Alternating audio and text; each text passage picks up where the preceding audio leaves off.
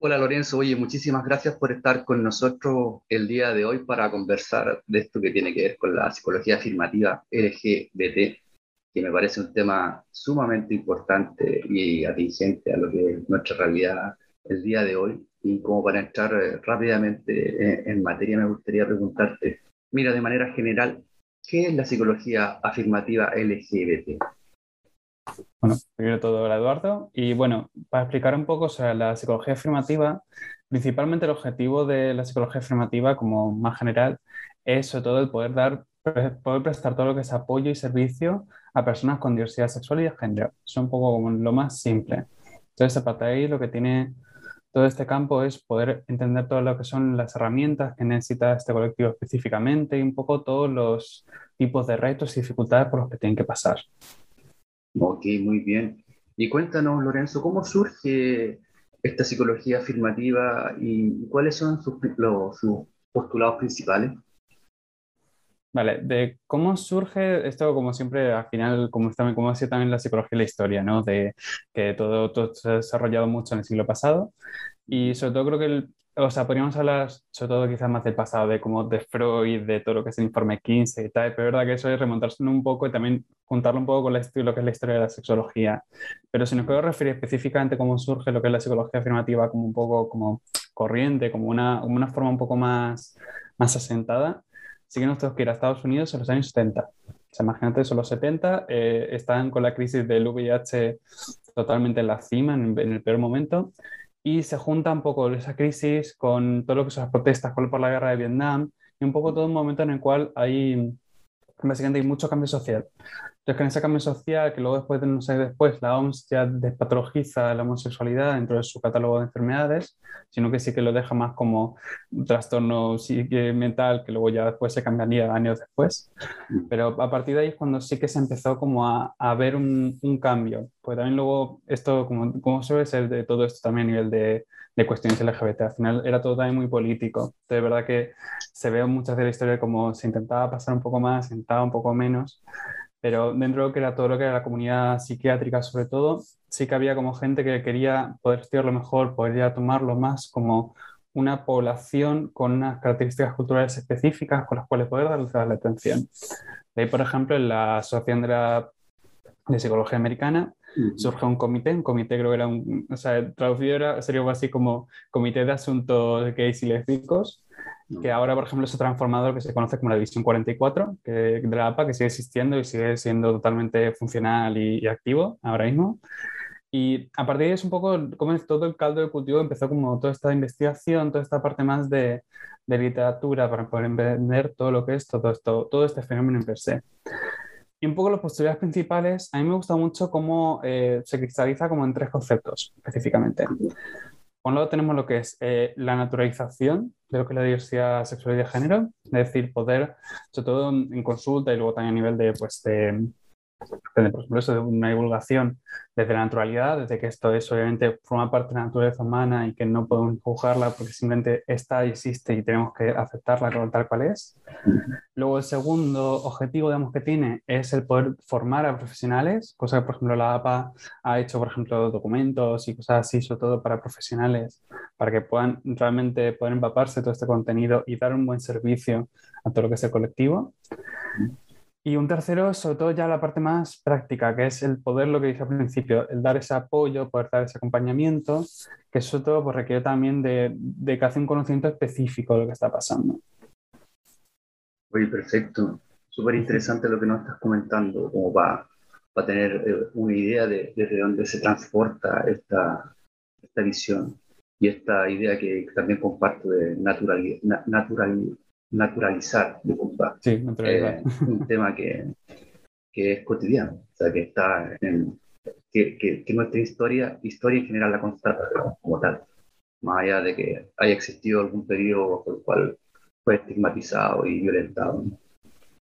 Oye, Lorenzo, en términos de prácticas clínicas, ¿cuáles son las, las, prácticas más habituales eh, en esta perspectiva? La verdad que esto, como, como hemos visto, también forma parte quizás de un conocimiento. Es verdad que a nivel de prácticas clínicas, yo creo que quizás lo, lo que más se puede convertir en una práctica clínica en sí, yo creo que forma parte de, de cómo apoya la alianza terapéutica que tienes con el cliente. Al final también cuando te viene una persona con la cual, por ejemplo, tú dices, oye, me estoy especializando en esto, soy, soy, quiero hacer psicólogo afirmativo de la LGBT, la persona está buscando también esa, esa conexión con una persona que entienda, mm. que entienda lo que está pasando, entienda todas las dificultades que puede tener desde una persona trans que está haciendo toda una transición, desde una pareja gay que está teniendo problemas con su matrimonio, por ejemplo, a miles de variables específicas. Entonces, por un lado tenemos toda esa parte de, de tener esa ese entendimiento para el paciente y que realmente crea una herencia terapéutica que es, que es muy buena para, para todo lo que es el trabajo que se hace en terapia. Entonces, luego a partir de ahí, digamos, ya empezamos con más prácticas que sobre todo pues ya viene más de conocimiento, desde también un trabajo incluso propio, de que el propio terapeuta pueda hacerse preguntas sobre cómo afrenta todo este tipo de cosas, porque creo que también siempre está todo el tema de que, claro, nosotros como psicólogos siempre tenemos la idea de no podemos juzgar al cliente que nos viene. Y está muy bien, en teoría, pero es verdad que muchas veces, pues, por ejemplo, específicamente con este tema, muchas personas nos hacen realmente un planteamiento porque al final se da por sentado, se da por estándar. Entonces no hay un planteamiento de esto me genera este tipo de emociones o me he planteado, por ejemplo, el propio género, me he planteado experimentar como sexualidad. Entonces son cosas que también son interesantes a la hora de poder trabajar en terapia para poder también trabajar. Y luego a partir de ahí, también mucho del resto de cosas que se hacen en terapia sí que son más estándar, digamos, desde trabajamos, pues yo qué sé, conflictos familiares, pues estamos trabajando con conflictos familiares como lo haríamos realmente con una persona que no tuviera diversidad sexual o de género. Pero digamos que eso, eso sí que lo, lo comentamos un poco más después, pero forma parte del final de muchas técnicas que sí que son mucho más, más comunes para todos, todos los psicólogos. Ok, perfecto. Eh, Oye, Lorenzo, ¿y a tu juicio frente a qué tipo de, de conflicto es particularmente útil esta, esta, perspectiva? Vale, a nivel de conflictos, em, yo creo que también es súper interesante cuando, cuando, vemos, cuando nos llega un, cliente, sobre todo hay como dos, realmente hay varios tipos, pero hay una cosa que se trabaja mucho y se conoce, digamos, en la literatura, que es, eh, se trabaja con los estresores de minorías. Los estresores de minorías se escriben que son como cuestiones o situaciones particulares que una población recibe específicamente por formar parte de, esta minoría. Entonces, son cosas, por ejemplo, también se ha aplicado mucho, por ejemplo, a casos de racismo, de a lo mejor de, poblaciones marginales, por ejemplo. se usa mucho ese término. En afirmativa LGBT específicamente sí que se habla de dos situaciones muy claves. Luego también una tercera, pero sobre todo las dos y luego como un poco la relación entre ambas. Entonces, se puede ir tanto como en conflictos interiores y conflictos exteriores. ¿Vale? A nivel de conflictos interiores, lo que suele hablar es que hay un, lo que suele trabajar mucho es todo lo que es la autoaceptación. O sea, toda la parte de asumir la propia identidad. Sobre todo, pues, soy una persona, soy homosexual y no, no, me, no me veo teniendo relaciones con otros hombres, por ejemplo. Pues eso, por ejemplo, se tendría que trabajar en terapia, ver qué es lo que ocurre, por qué hay un, por qué hay todo, por ejemplo, hay una homofobia interiorizada ahí muchas veces. Entonces, ese tipo de conflictos internos sí que se trabajan a nivel de cómo te puedes aceptar más, cómo poder ir consiguiendo dar pasos. Eh, luego también a veces también luego ya se unido un poco el tema social. Y luego por otro lado tenemos el exterior, que justo hablando de social, el exterior al final se, es, viene a trabajar todo lo que son las situaciones de violencia, principalmente. O sea, todas las situaciones de acoso homofóbico, acoso transfóbico, que estas pueden ser muy variadas. Al final es eso, es poder trabajar con la persona en cómo está desarrollando una situación. Por ejemplo, sobre todo esto pasa muchas veces en un entorno más, eh, más, eh, sale más cotidiano, como puede ser pues, la propia familia o, o, por ejemplo, instituciones académicas, como puede ser el colegio, el instituto, etc. Entonces, ahí sí que tenemos que ver cómo trabajar todos esos conflictos, cómo los está llevando, cómo, cómo le están afectando psicológicamente. ahí podemos tener desde casos de depresión a que estén pasando por una serie de abusos. Entonces ahí sí que entonces más variopintas, pero principalmente son el tipo de conflictos con los que suelen trabajar. Oye, perfecto, Lorenzo. Oye, y aprovechando que, que hablaba un poco también de la familia o, o, del background cercano de, de las personas, eh, ¿incluye eh, de alguna manera esta psicoterapia a gente vinculada cercanamente al consultante? la respuesta corta sería sí, sí depende. De acuerdo, sí. Pero, pero bueno, pero como es realmente hablando bien, o sea, el tema de esto depende mucho de la situación. O sea, obviamente, si, si estamos ante, por ejemplo, una, en una familia en la cual hay una serie de, de violencia homofóbica, transfóbica, lo que sea en ese momento, sí que es mucho más complicado introducirlo. Pues al final, obviamente, mm, como es todo en psicología, yo creo que como funcionan mejor las terapias es tú le ofreces la herramienta a la persona, la persona decide si quiere hacerlo o no.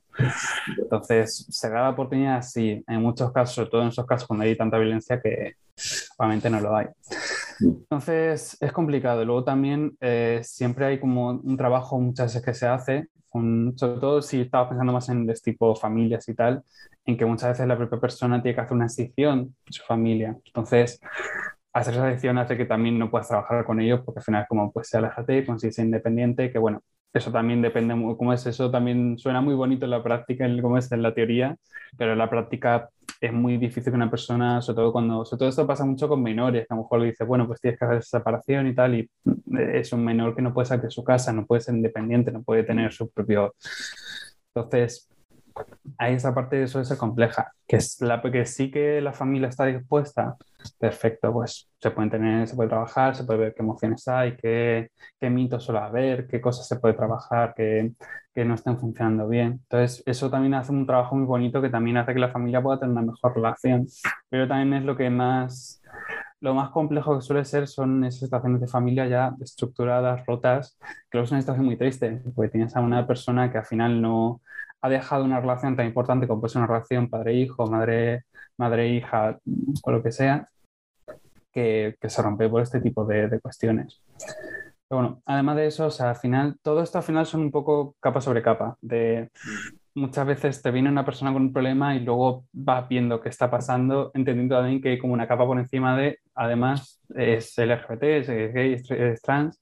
Entonces eso genera una serie de situaciones específicas que están amoldando a ese tipo de, de situación. Oh, de acuerdo, de acuerdo. Lo has dejado sumamente claro y sumamente bien ilustrado. Se, se, agradece esa, esa apertura a comentarnos ese tema, porque efectivamente la pregunta era más fácil responder que sí, pero, tienes toda la razón, tiene muchas capas. Oye, y finalmente, Lorenzo, ¿qué aspectos o, herramientas eh, te parecen a ti las más importantes de este enfoque? Yo creo es, como es, ah, es verdad que yo lo pienso que suena un poco muy, suena un poco tópico, que es un poco el, trabajo con uno mismo.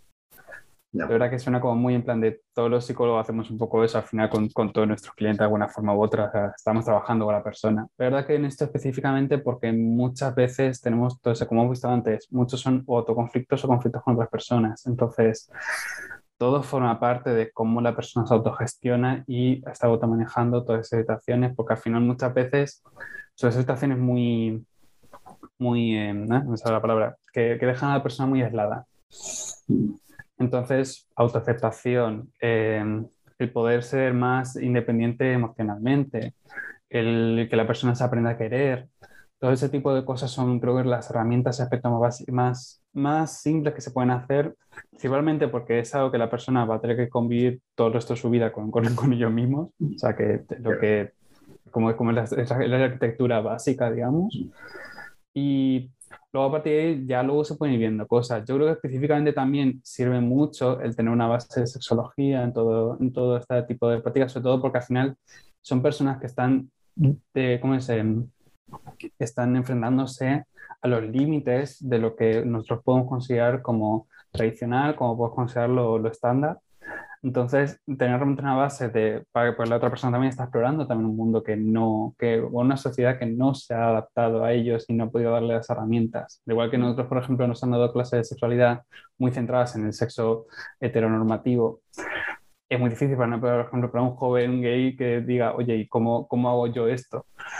Entonces, hay toda esa parte, por ejemplo, que también es importante en el acompañamiento y que te requiere un poco de conocimiento de sexología para poder dar una buena formación, una buena, unas buenas bases y poder dar una terapia bastante, bastante efectiva. Oye, muy bien. Oye, Lorenzo, te quiero agradecer tu tiempo Mira, voy a comentar que estamos haciendo la entrevista en un día sábado, imagínate tú a tus eh, 4 de la tarde eh, para poder adaptarte a nuestro horario. Así que te agradezco mucho que, que, te hayas dado esta instancia para poder comunicar lo que, lo que involucra este, esta, esta psicoterapia y tanto práctica como conceptualmente. Y tal vez en otro momento nos estamos volviendo a ver, tal vez en otro tema. Te lo agradezco muchísimo. Un abrazo a la distancia. Venga, un abrazo también para ti. Muchísimas gracias por la oportunidad. Y nada, cuando sea, vuelvo aquí a hablar de más temas. Vale.